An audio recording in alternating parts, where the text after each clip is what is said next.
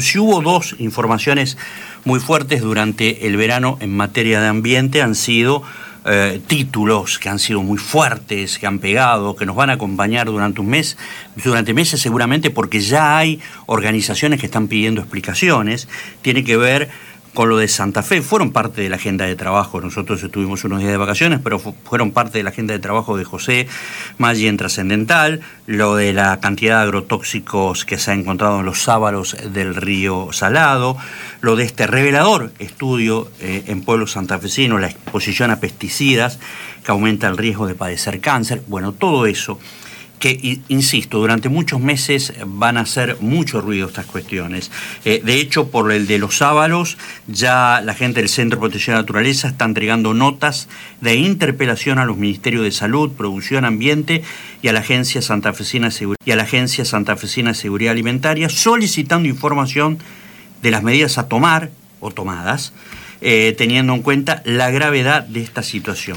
Lo, lo otro, que vivir en el corazón mismo de estos pueblos fumigados o cerca de estos pueblos fumigados aumenta el riesgo de padecer y morir por cáncer, es parte de una eh, de estudios profundos eh, que ha llevado adelante el Instituto de Salud Socioambiental de la Facultad de Ciencias Médicas de la Universidad Nacional de Rosario, que ha sido publicado ahora en una prestigiosa revista científica, que hay ya profusa información dando vuelta en los medios. Quiero destacarlas del compañero y amigo y colega Luis Emilio Blanco en el diario La Capital. Eh, y para profundizar este tema, estamos en contacto con quien dirige los designios de este Instituto de Salud Socioambiental, que es el doctor eh, Damián Berseñasi. ¿Cómo te va, Damián? ¿Cómo estás? Hola, Sergio. Muy buenas tardes. ¿Cómo estás? Muy bien, muy bien. Bueno, uno está bien, es una forma de decir, pero muy preocupado a partir de esto, ¿no? A partir de este, de este estudio, de este en parte también reconocimiento al enorme laburo que hace el Instituto de Salud Socioambiental, porque contanos sobre este estudio, dónde ha sido publicado y de qué nos habla, porque no todo el mundo ha escuchado o ha leído la enorme repercusión que ha tenido, así que para aquellos que se están enterando, contanos esta historia, querido Damián.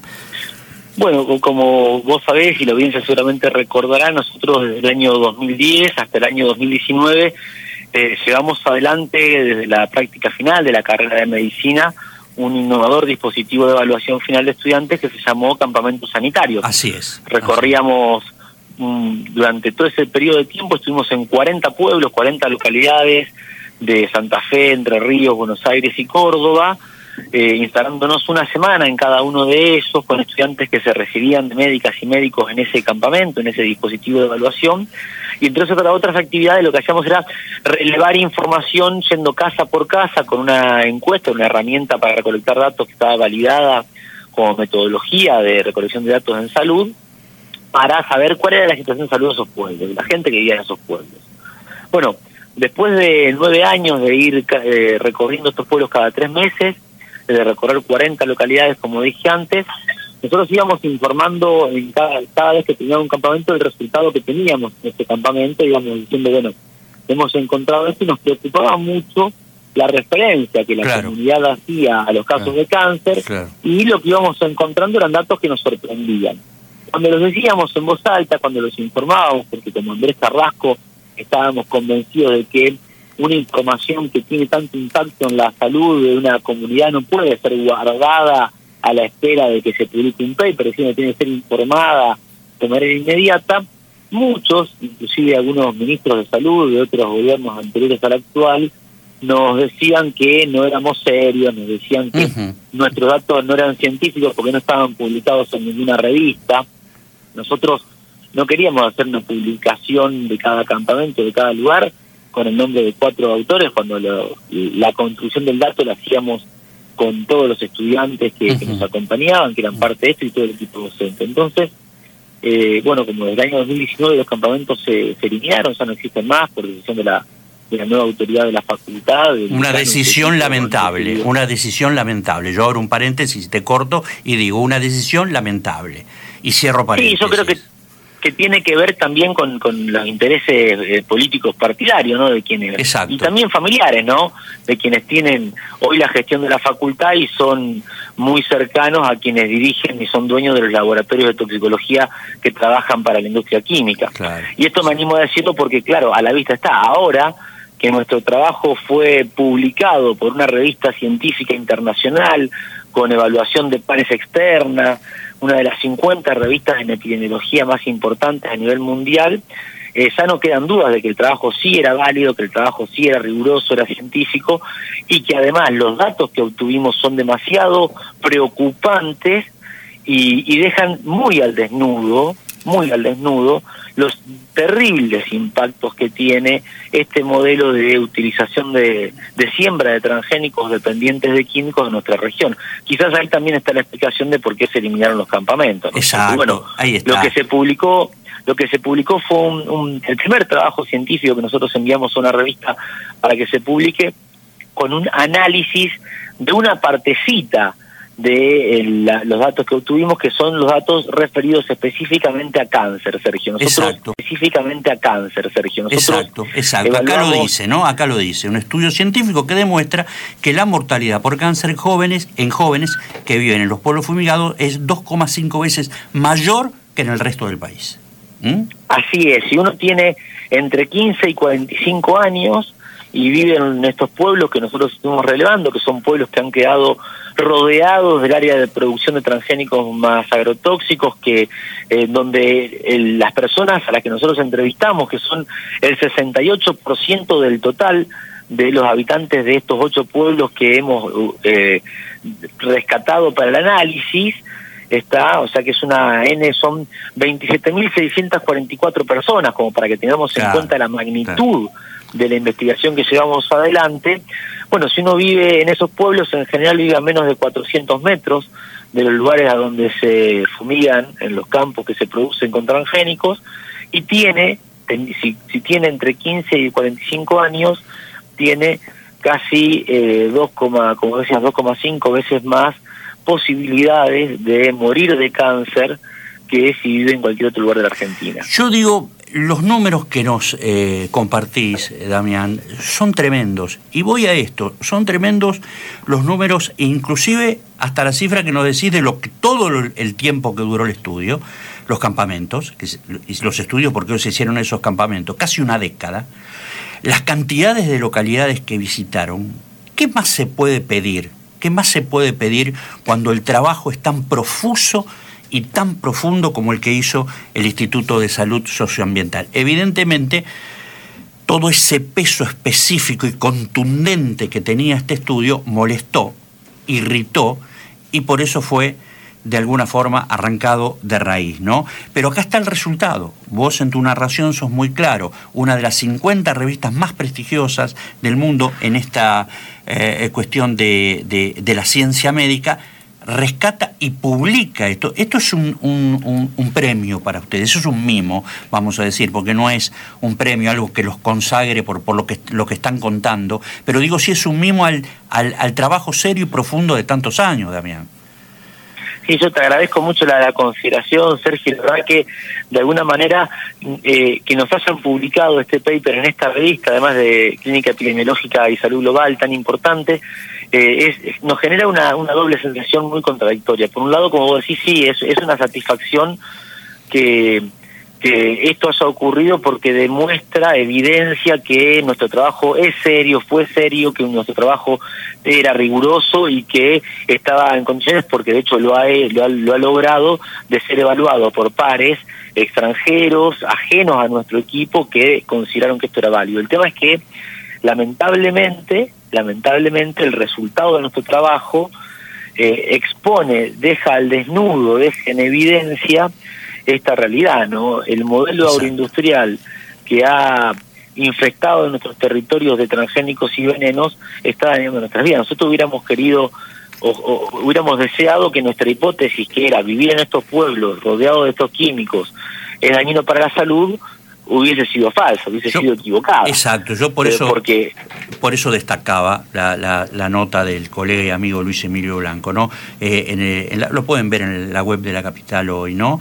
Eh, vos sos muy claro cuando decís es evidente la necesidad de frenar el modelo de producción veneno dependiente, porque es eso, veneno dependiente. Esto hay que cambiarlo paulatinamente o de raíz, no sé cómo, cuál es la llave para cambiarlo, pero hay que cambiarlo evidentemente por los números de esta tragedia, Damián. Es así, nosotros, a ver, Sergio, como para que te des una idea y que la audiencia también pueda tener bien en claro de qué estamos hablando. Si en Argentina, está, cada 100 personas que mueren, 30 mueren por problemas cardiovasculares y 18 mueren por cáncer, en los pueblos donde nosotros hicimos nuestro relevamiento, 28 mueren por cuestiones cardiovasculares, o sea, es un dato muy similar de Argentina, pero 29 mueren por cáncer, o sea, es de 18,7 en Argentina a 29,2 en, los pueblos que nosotros analizamos. Es una cifra realmente preocupante. Y además, cuando uno piensa, por ejemplo, en las mujeres, está en Argentina, de cada 100 mujeres que mueren por cáncer, 51 mueren por cáncer de mama, de útero o de ovario. Mientras que en nuestro pueblo, en los pueblos que nosotros evaluamos, de cada 100 mujeres que mueren por cáncer, solo 20 mujeres que mueren por cáncer, solo 22 mueren por cáncer de mama, de útero y de ovario. Es decir, se mueren más mujeres que en otros lugares de la Argentina, viviendo en estos pueblos, por cáncer, pero no por los cánceres por los que en Argentina se mueren las mujeres, sino por otros tipos de cánceres que son más raros y que en estos pueblos tienen mucho más peso que los cánceres de mama, útero y ovario. Y esto también es importante tenerlo en cuenta. ¿Por qué, Sergio? Porque la bibliografía científica que está publicada a nivel internacional, que ha estudiado en animales de laboratorio, qué pasa cuando se expone a esos animales a sustancias químicas que se usan en la agroindustria, como la atracina, como el glifosato, como el glufosinato de amonio, como el dicamba, el 2,4-D y el clorpirifos, ha dicho que cuando a esos mamíferos de laboratorio se les exponía a estas sustancias químicas, que se usan en nuestros territorios, aumentaban los riesgos de padecer cánceres y cánceres de todo tipo, pero fundamentalmente cánceres que no eran de mama, de útero y ovario. ¿Está? Eso dice la bibliografía de lo que se estudia en animales de experimentación. Lo que nosotros vemos en la realidad, en los seres humanos, es que los seres humanos que viven en estos pueblos, que están viviendo a menos de 400 metros de los lugares donde usan estos químicos, se mueren de los mismos cánceres que dice la bibliografía que se mueren las ratas que están expuestas. Esto es lo terrible, ¿no? Y uno dice, bueno, pero a ver, pero ¿cómo es que llega ahí? Si nos dicen que, la que los químicos desaparecen cuando tocan la tierra, y uno dice, pero para, ¿cómo van a desaparecer? ¿Cómo puede ser? Que si un químico desaparece cuando toca la tierra, haya semejante nivel de cantidad de venenos en los peces que están en un río al que no se le echa veneno de este veneno que se usa en la agroindustria. ¿Cómo puede ser que si el químico desaparece cuando toca la tierra, el doctor Damián Marino ha encontrado estos químicos en frutas y verduras que no son regadas supuestamente con estos químicos en su modelo de producción, amén de todas las otras que aparecen que sí se usan en la producción. ¿Cómo puede ser que si estos químicos desaparecen cuando tocan la tierra, lo haya encontrado los trabajos científicos del doctor Marino y su equipo en agua de lluvia, incluso en localidades que no están en donde se está usando ese químico? Entonces digo, claramente es una falacia que el químico no se mueve, que el químico desaparece cuando toca la tierra. No es posible, desde el punto de vista de la química, que una sustancia química liberada del ambiente se quede quietita ahí, porque el ambiente es un espacio vivo, con movimientos, y nosotros estamos viendo que en los seres humanos hemos identificado que ocurre lo que otros han dicho antes que nosotros que ocurrían los animales que eran expuestos en un laboratorio una tragedia que vivimos en las tierras de nuestro país, de la República Argentina. Alguien alguna vez dijo, es un gran campo de experimentación. Creo que si no me equivoco fue Marie Monique Roen, Damián, y, y que está en tu expresión y en lo que nos han contado una descripción clarísima de esta tragedia cotidiana que venimos sufriendo desde hace tanto tiempo, fundamentalmente muy fuertemente desde la década del 90 en adelante, y que bueno, son parte de este una partecita de este gran estudio que han hecho, han sido publicados en esta revista. Nosotros te agradecemos mucho, Damián, este contacto con una tarde perfecta con el ET8 y bueno, vamos a seguir muy, muy de cerca lo que este Instituto de Salud Socioambiental, que es un verdadero orgullo aquí en la Facultad de Ciencias Médicas, nos vaya siempre dando como datos y como investigaciones. No, muchas gracias a vos, Sergio, a todo el equipo de producción, porque siempre han estado acompañándonos y han estado difundiendo lo que hacemos, ni más ni menos que desde la universidad pública, la Universidad Nacional de Rosario, una universidad que se compromete con la, con la realidad de su pueblo, más allá de que alguna facultad, alguna autoridad sea diferente, en la universidad tenemos la posibilidad de seguir construyendo estos datos para las comunidades. Así que muchas gracias y estamos siempre a disposición. Un abrazo muy grande, un abrazo grande. Fuerte abrazo. Eh, lo escuchabas, ¿eh? ¿eh? querido oyente de esta tarde perfecta. Es el doctor Damián Berseñas, del Instituto de Salud Socioambiental de la Facultad de Ciencias Médicas de la Universidad Nacional de Rosario. Diez años laburando con los campamentos en tres provincias, en Entre Ríos, en Buenos Aires, Santa Fe, esas, esos campamentos sanitarios que lo hacían con los estudiantes de medicina, lo cortaron de cuajo en un momento Dijeron, esto no se hace más. No dieron explicaciones por el porqué, pero yo creo que después de que escuchaste lo que escuchaste, debes sospechar de por qué se cortaron, ¿no? Bueno, una prestigiosa revista ahora publica parte de las investigaciones contundentes que nos hablan de este gran campo de experimentación con agroquímicos en el que han transformado agrotóxicos, en que han transformado la República Argentina.